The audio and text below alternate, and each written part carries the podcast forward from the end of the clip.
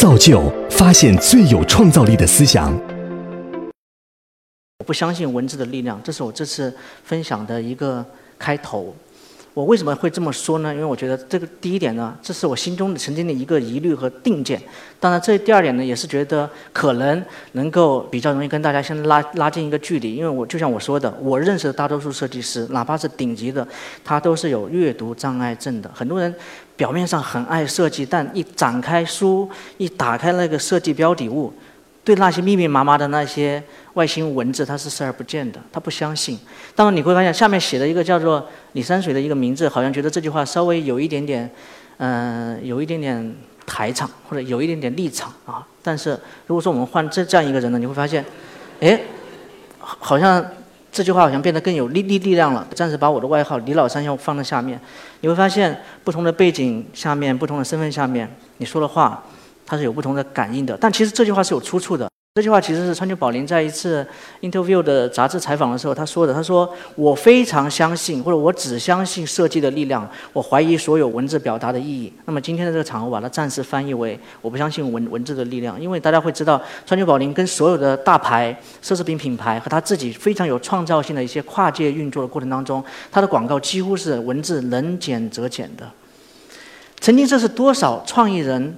广告人、设计师所追求的方向，这张平面就叫做手指月亮。但是你会发发现，这这这里面背后有一个问题。这个问题呢，它带来了一个故事。我先给大家分享一个故事。从前呢，有一个小和尚跟着一个老和尚。这个故事不不是我编的，它放在那个《禅师祖训慧能篇》里面的啊。那小和尚跟着一个老和尚走在深山里面，天很晚了。然后小和尚呢，因为你的职位比较低啊。你要背书嘛，背很多佛经啊。老老和尚当然飘逸了，对吧？前面一步十行的在走，然后小和尚就很累。小和尚就问老老和尚说：“师傅，我每天背这些佛佛经，我日日研读，天天看，但我还是不知道佛在哪里。”老和尚这个时候突然间站定，微微一笑说：“月亮在哪里？”小和尚一看，哎，月亮不就在天上吗？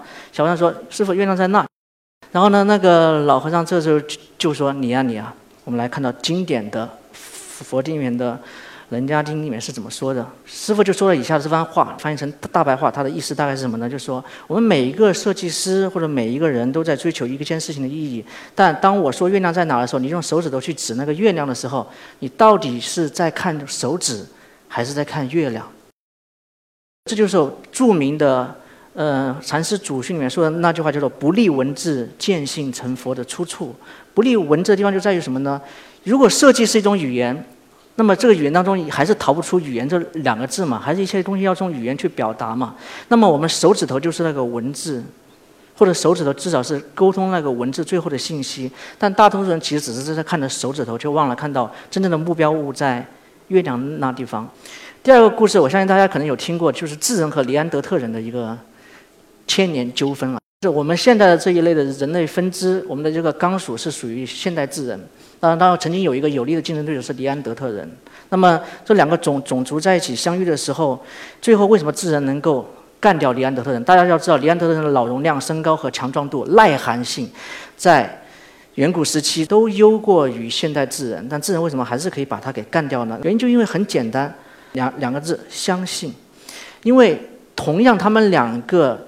近亲的人类人类的分支，他们都相信语言，他们都会在最早期的时候有了早期文字的雏形。这早期雏形的文字雏形，其实讲白了就是通过有意义的嚎叫了，哇哇哇，这意思就代表着林子里面有鹿子，啊，那我大概能听听懂你说的这意思。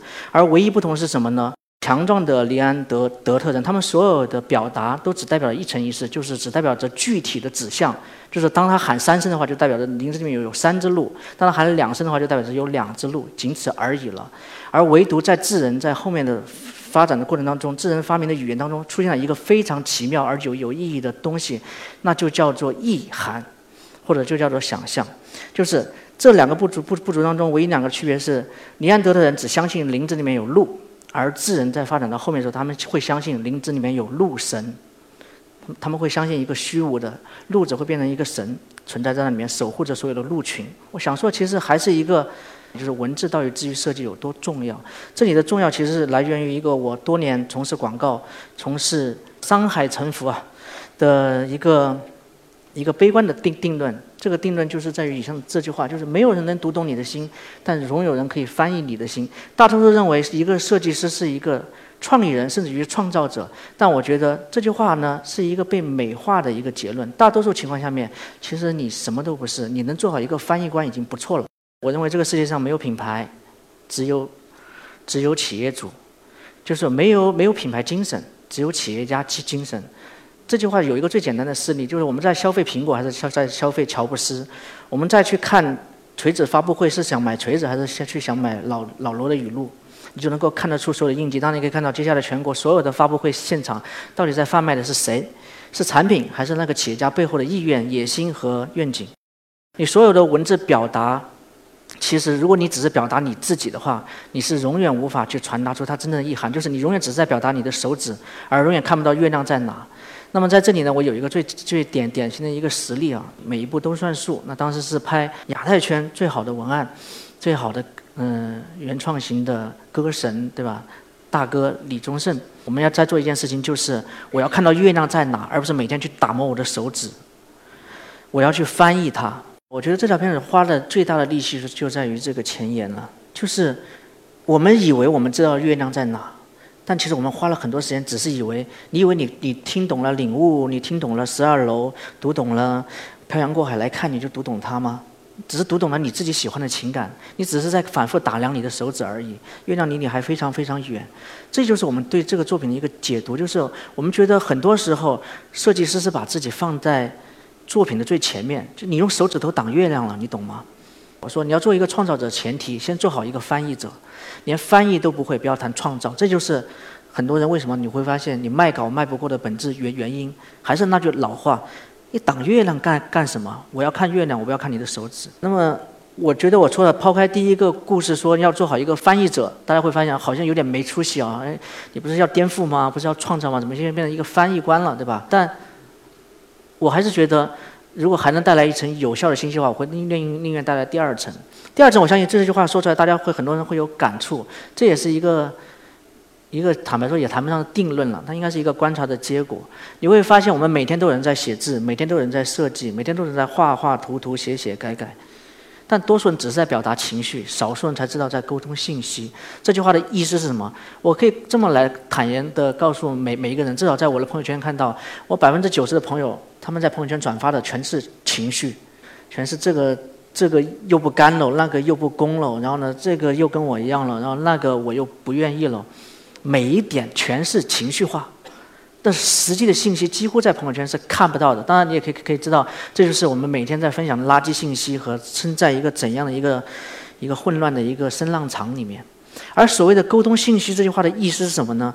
就是不管你是做任何一行的，不管你是站在一个什么样一个角度，你到底有没有机会为你的听众、为你的观众、为你的接收者去创造最有价值的那个信息？而这个信息。某种意义而言，如果你一旦找到它的话，它将会成为你最独特的一个标签。听上去有有点难，但我来举举一个事例啊。这个事例呢，其实是我们为豆瓣十一年做的一个品牌整合。豆瓣到底是什么？但你会发现，如果我把这个问卷抛给每一个人，或者从我所接接接收到的百分之。九十的信息以上，我得到的东西基本上全是情绪化的。豆瓣是什么？悲欢离合。豆瓣是我童年。豆瓣是我的我的初恋回忆。豆瓣是我最好的哥们曾经在的地方。豆瓣是我恋爱的，是我兴趣的开发地和和目的等等的。但你会发现，信息到底在哪？如果说我只是拍了一条赚人眼泪的，或者热血澎湃的，或者说所有人表面上有双引号共鸣的片子，但最后。空无一物，你仍然什么东西都没有都没有达到的话，我觉得那也不过是一个高水平的朋友圈广告而已。而有有效的信息这件事情，对每个人来说，对每个有创造力的而而而说，其实是很容易被忽略掉的。因为情绪是好表达的，因为我当我说愤怒的时候，你马上就想到是红色，是火火火焰。再有创创造力的话，你会想想想到的是战争，是细菌，是所有的侵袭感。但愤怒它代表它它它它到到底代表的是一个什么样的信息？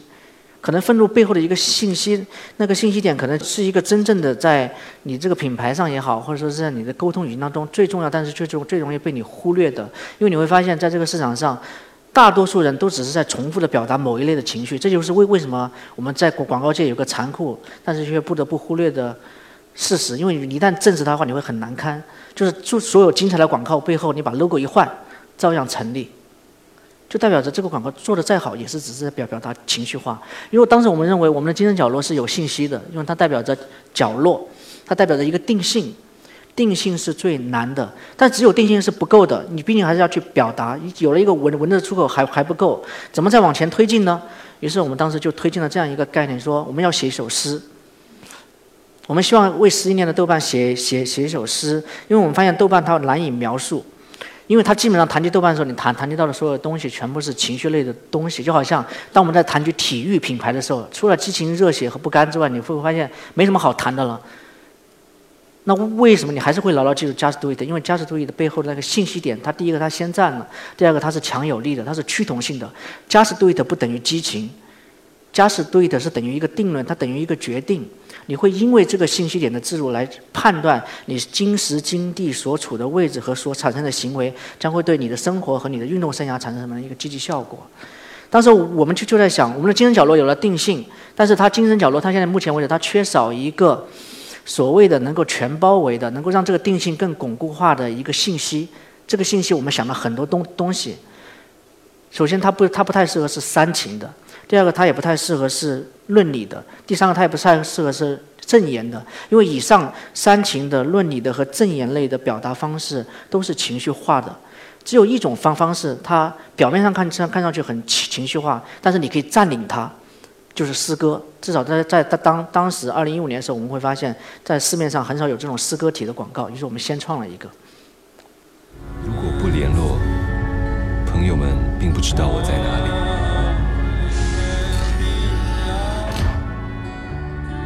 但他们明白，除了这个小秘密，我只是一个极其平凡的人。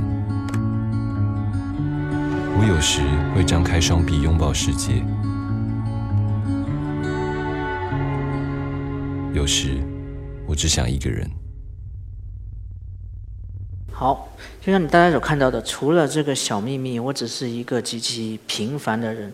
其实这句话一语双关，因为那个所谓的小秘密，就是我们在所有的创意、营销和设计理论当中，我们一直想找的信息，就是那个唯有、只有，并且只能由你独占的信息。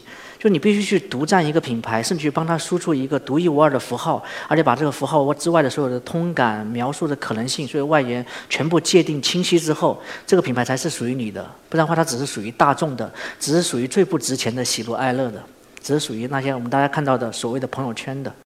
最后，我们甚至还把所有的观众在朋友圈和论坛里面的那些超过一千五百字以上的这种留言。编成一本书，所以这本书不不是我我们写的，是那些留留言录来代表着厚厚的一本，代表着观众对他的一些认可和喜爱。而这个喜爱点，就就就像我刚刚说的，如果说你找到的是只有这个品牌所独有的东西的话，只有找到那个信息点的话，而不是只是输出一个我们觉得好像很难，但其实很容易的情绪点点的话，你就会知道到底创造和创业之间的区别是什么，到底好的设计它应该就要具备什么。当我说我们的精神角落的时候，它既是画面，它是有画面感的，它也也也是策略，同时它也是创意，因为我要去传达一个角落。于是你看到全片的是从一个角落穿越到另外一个角落。当我们在给 Timberland 在做真实 Timberland 的时候，真实 Timberland 是画面，真实 Timberland 它也是创意，因为它代表着它你将要去输出什么样的价值观是真的被 T Timberland 的，每一步都算数，它是策略，它也是创意，它更是画面的表现。我们之间就一个字，这几个字，他已经说完一切了。因为从我们最后的作品表表现来说的话，它就是用一个又一个的文字去去进行创意和策略概念的一个产出的。所以说，用一个方法来检验你的创意和价值观是不是准确，或者说你的准你的输出是不是有信息点的话，就回到上一张图即可。你能不能用一句话把你想说的东西全部来讲清楚？这还不是简简单单所谓的大家经常听到的所谓的定位理论啊。这里面其实是包含，其实是一个更复合的一个思考，就是因为定位理论它只是在强调在商业属性上为你的商品、为你的产品去进行一个市场排位，但一句话的概概念它其实要求更高，它要要要求的是其实是从前期定位、中期的策略输出到后期的创意执行和通调的界定上面都要囊括在这一句话里面。如果在一句话里面能够更精准的产出的话，就代表着你这个是这件事情，这个设计作品已经成了一半了。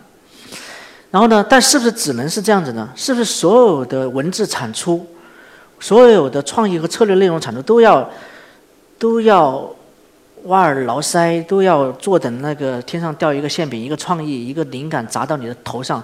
只能是这样子吗？我当然是会会会说 no。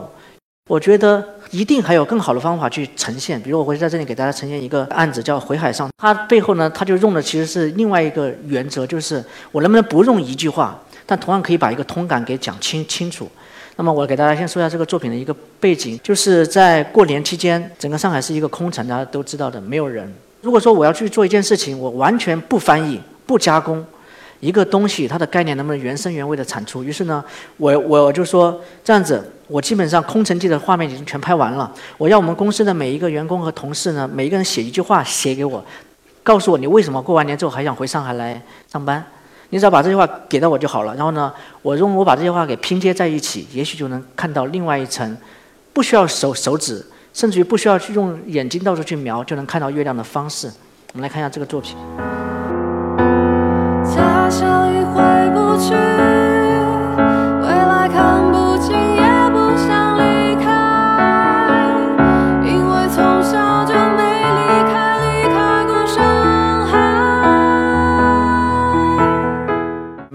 直很悲观的认为，那个我等我下完台之后，我我将记不得我说过的任何一句话。我估计你出了这个大门，你也不一定记得我到底在说说些什么。于是我在想，我一定要让你记住点什么，就记住它吧。啊，我们又回到这个月亮上来。坦白说，对我到底说了些什么呢？其实好像什么都说了，也什么什么都没有说。我一直在说文字很重要，一会儿又说哎文字其实不重要。你看，你随便说了几句话，我也可以帮你写写成歌，还有把它可以帮你变成专辑，发发布成音乐会。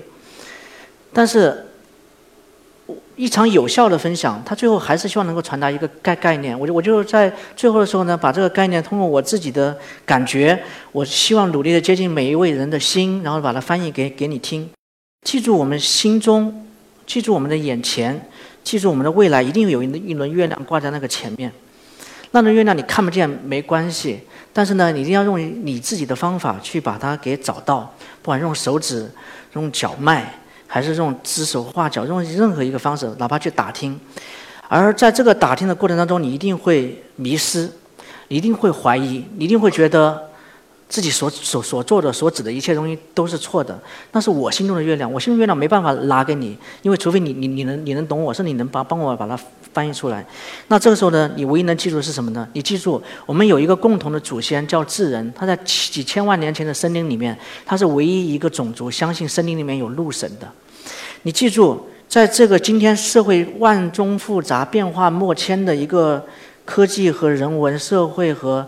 所有的文化冲突交倍的一个时代里面，有无数只手指，永远比你的意识先伸出到头上，告诉你、教会你那个该怎么做的时候，不要慌，不要不要怕，只要你选择相信，只要你觉得你心中有一句话，一直放在那个地方，只要用你的方式去把那句话给找到，最后那句话不出现也没关系。当然，最完美的情况下面是，它。不需要你写出来，他已经抵达了呢。你一直想传达的那个人的心心里面。作为一个创造者而言，不做创意人，只做创造者。我我决定用无数只可能是错的手指，去在这个社会和在这个商业环境里面去试错。我会用演唱会、用产品、用玩具、用服装、用娱乐、用明星、用音乐的各种各样的手指头去乱指一通。我相信乱拳打死老师傅，总有一只。会帮我们指出那个月亮在哪。只要你刚好顺着月亮的手也伸着我手指的地方的话，那就太好了，说明我们运气不错，没指错。谢谢大家。